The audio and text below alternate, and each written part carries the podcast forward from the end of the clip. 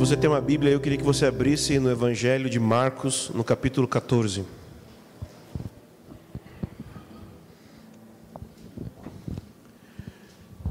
Nós estamos fazendo uma série que recebe o nome de O Evangelho para os Evangélicos. E o pensamento por detrás, o que motiva essa, essa série de mensagens, é acreditar que o Evangelho não é algo que nós precisamos ouvir somente quando nós somos evangelizados, só quando nós convertemos, mas que o Evangelho é tudo na nossa vida. Ontem nós estávamos conversando, alguém contou para mim que Martim Lutero dizia que o Evangelho não é só o ABC da fé cristã, mas é o de A a Z da fé cristã. É isso aí. É isso que eu penso. Que o Evangelho não é só algo que você ouve como se fossem os primeiros passos da fé cristã, e depois você deixa o Evangelho para trás e parte para coisas mais profundas. Não. O Evangelho é tudo. O Evangelho fundamenta tudo. O Evangelho molda tudo. A igreja precisa ser centrada no Evangelho e moldada pelo Evangelho em tudo que ela faz. E eu acredito que a pregação do Evangelho é a sua maior necessidade. Porque o que você mais precisa é de fé para conseguir agradar a Deus. E a fé só vem por ouvir a mensagem do Evangelho. Não tem outro meio da fé ser gerada no seu coração. Portanto, você precisa ouvir pregação constantemente. E o principal pregador que você precisa ouvir constantemente é você mesmo porque você é a pessoa que mais fala na sua mente, você é a pessoa mais influente na sua cabeça. Todos os dias você está falando, falando, falando e contando uma história na sua mente. E eu quero, através dessa série, dessas palavras, encorajar você com conteúdo para você saber o que você deve falar para sua mente. Todas as manhãs, todos os dias, quando você acorda, o que, que você deve pregar para você mesmo. Ontem nós estávamos falando também sobre o, o Tim Keller, que ele diz que de manhã cedo, todas as manhãs, nossa mente tem um default, e todas as manhãs, quando a gente acorda, a gente quer novamente ser justificado pelas obras e não pela fé em Cristo Jesus. Então, todas as manhãs você precisa pregar novamente Talvez você ache que já entendeu esse negócio de justificação pela fé. Talvez você ache que já entendeu é, essa coisa de que Jesus nos ama e morreu pelos nossos pecados.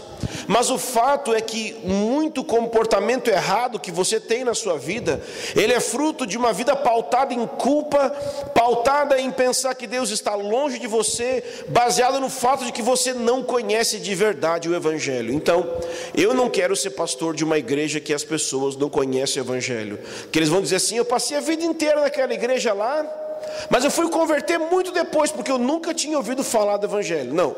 O único motivo por qual alguém não vai ter ouvido o Evangelho ou convertido nessa igreja aqui é porque o Espírito Santo não fez algo na pessoa. Aí não é comigo. Minha função é pregar, mas talvez ela não teve ouvidos para ouvir o que o Espírito Santo está dizendo, mas eu preciso pregar o Evangelho, porque essa é a minha missão. E essa é a missão de qualquer pessoa que ministra a palavra. Se o Evangelho não molda a nossa maneira de pensar, nós não estamos pensando de acordo com a fé cristã, nós estamos abraçando outra religião. Anos, anos atrás, uma aluna estava ensinando no CPP, era uma, uma aula sobre pregação, então os alunos iam pregando e a gente avaliava as pregações. E uma aluna pregou muito bem sobre a vida, eu acho que era de Abraão, eu não lembro, era uma história do Antigo Testamento. E ela contou a história muito bem, e, e era muito bom, e tinha princípios maravilhosos. Mas quando ela terminou de falar, eu me questionei, e eu pensei assim: será que essa mensagem que ela acabou de falar poderia ser ensinada numa sinagoga judaica? E a resposta foi sim poderia e ninguém ficaria ofendido, porque ela não pregou o evangelho naquela mensagem.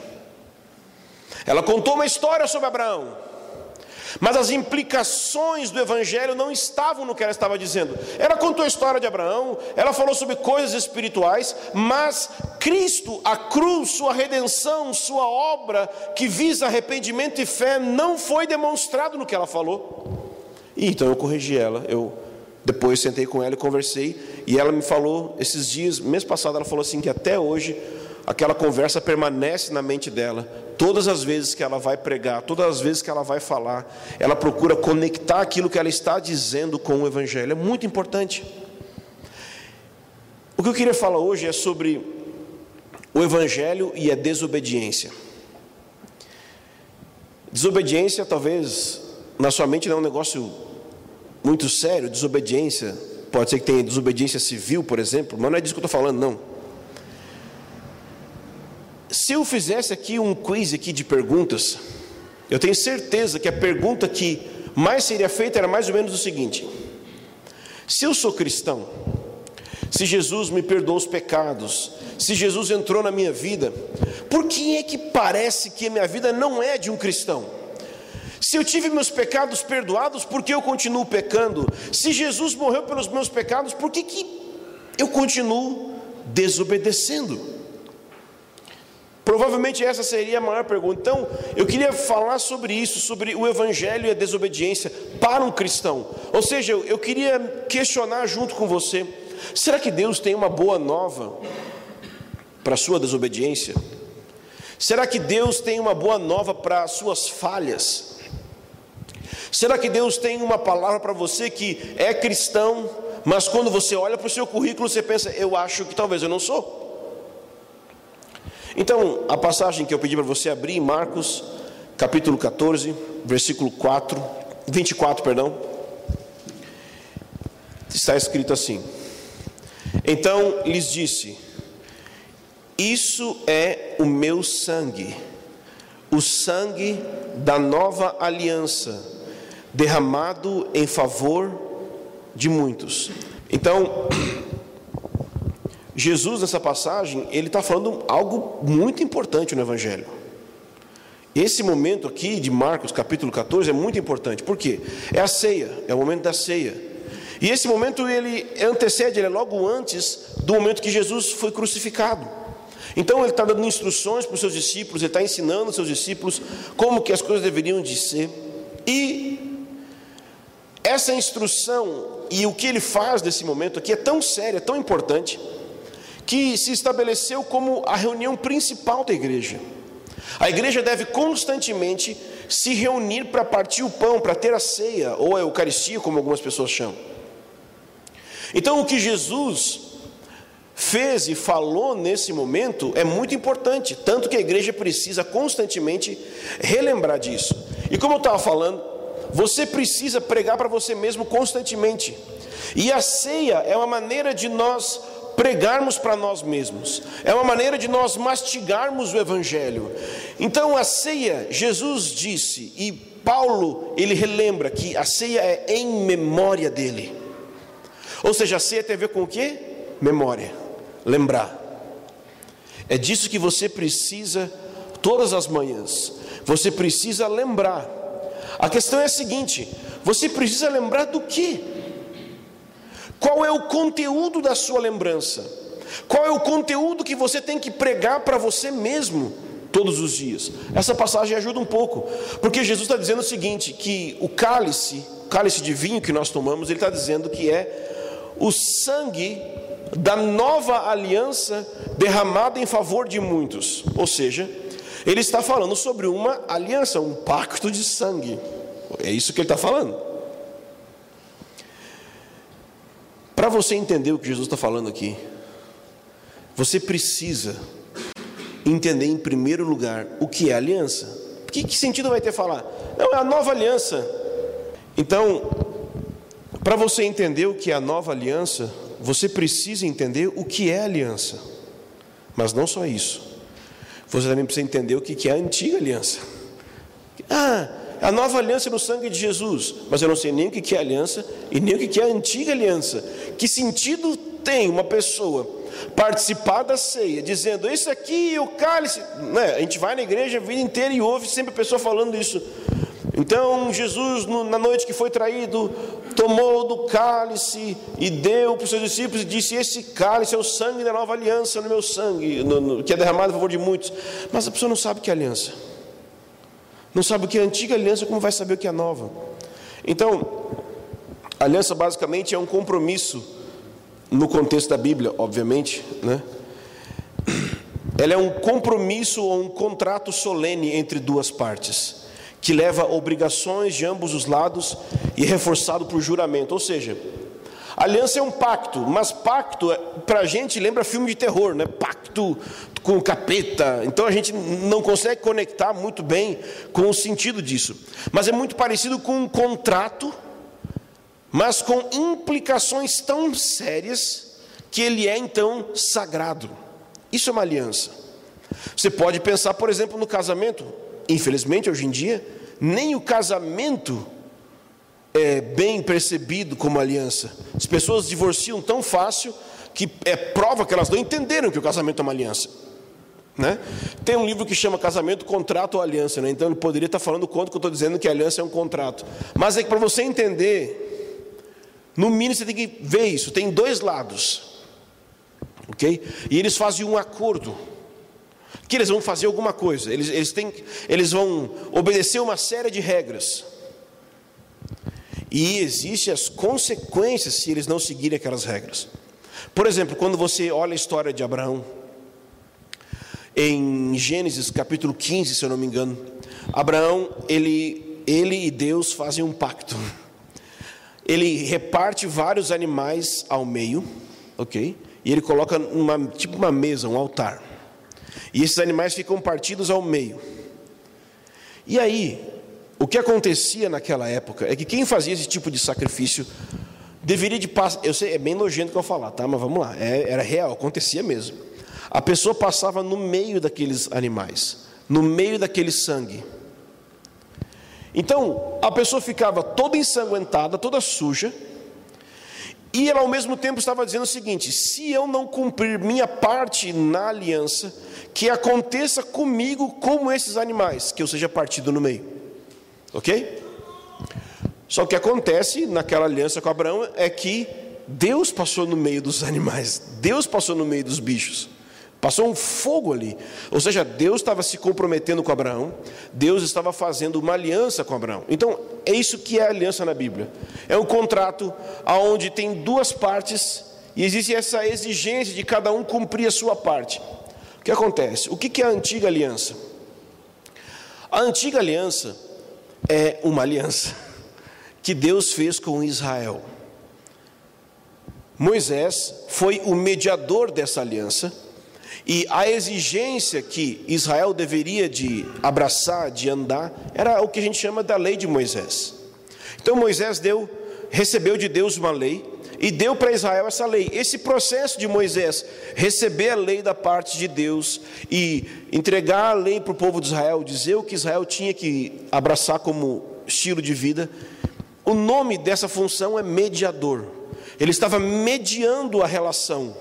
Como um, como um advogado, como um juiz, como alguém que está trabalhando na mediação da discussão de um casal, na divisão de uma herança, Moisés estava fazendo isso. Ele estava ali arranjando, por assim dizer, o casamento de Deus. Tem uma música de um irmão lá do, do Rio de Janeiro que ele fala que é, Deus fez um casamento, como é que é? Deus fez um casamento no Calvário, o padrinho é você, né? Usei, ele fez a música. É mais ou menos isso que aconteceu no, é, no Monte Sinai. Deus estava fazendo uma aliança com Israel. Israel precisava obedecer aqueles mandamentos que foram dados. Mas tem um problema. 2 Coríntios 3, versículo 6 diz que havia um problema naquela aliança. E qual é o problema? Paulo vai dizer o seguinte: a letra mata. Quando a Bíblia diz que a letra mata, não está querendo dizer o seguinte: que a teologia mata e o pentecostal vivifica. Não é disso que ele está falando.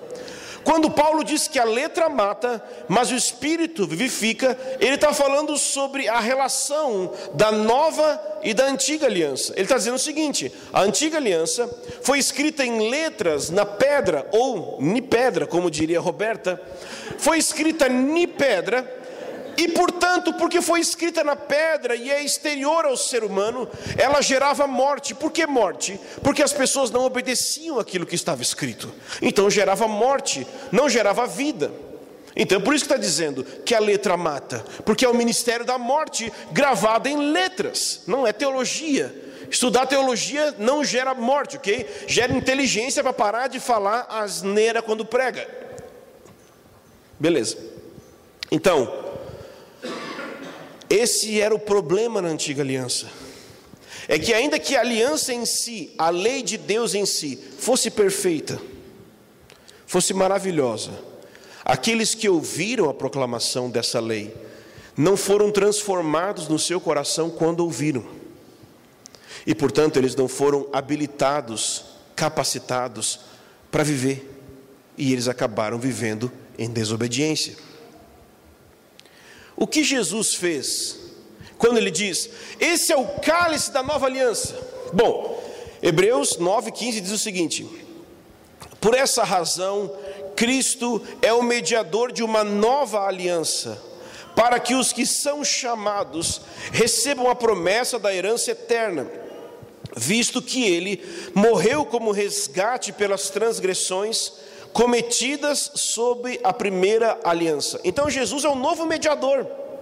Assim como Moisés foi mediador de uma aliança entre Israel e Deus, Jesus é o mediador de uma nova aliança entre Israel e Deus, e os gentios agora podem ser inclusos nessa aliança também.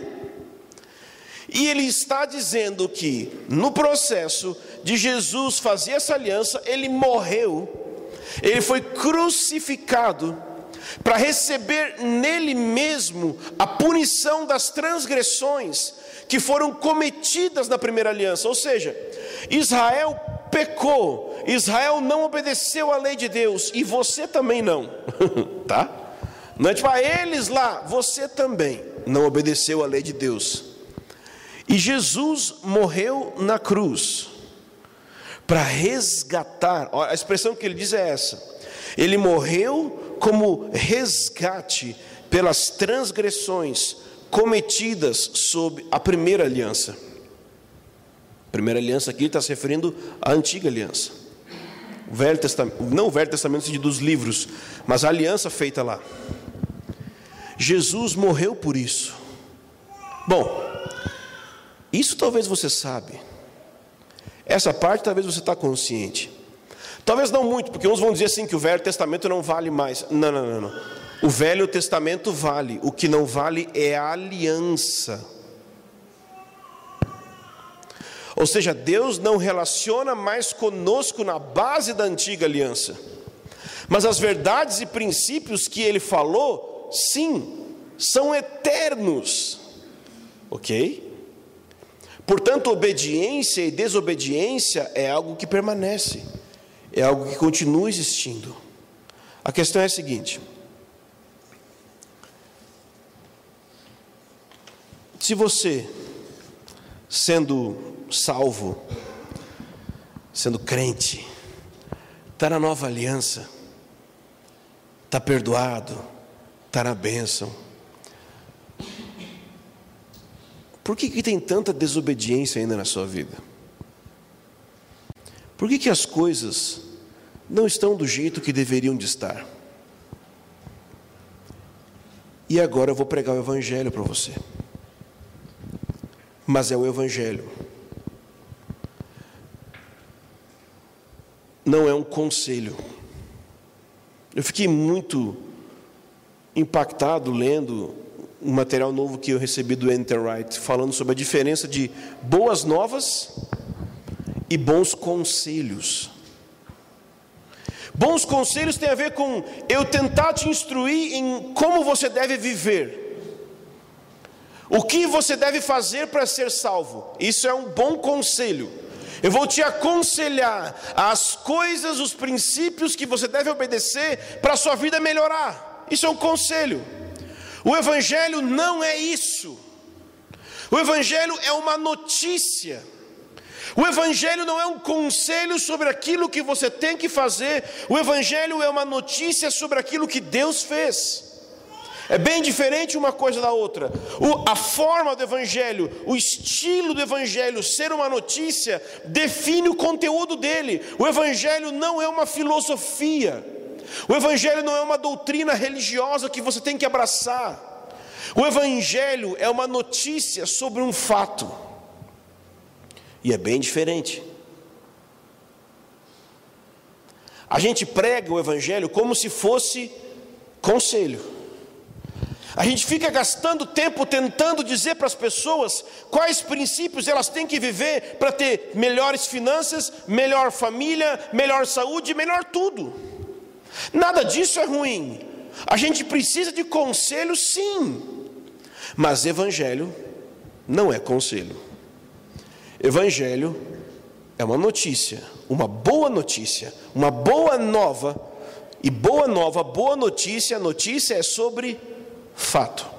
E o fato é que Cristo Jesus morreu na cruz para o perdão dos seus pecados. Só que isso é uma coisa que você já sabe. Tem uma parte desse evangelho que talvez você não sabe que quando aquele fato aconteceu, Jesus estava estabelecendo uma nova aliança. Aquele fato dele pegar o cálice e o fato dele ser crucificado, ele estava estabelecendo uma nova aliança.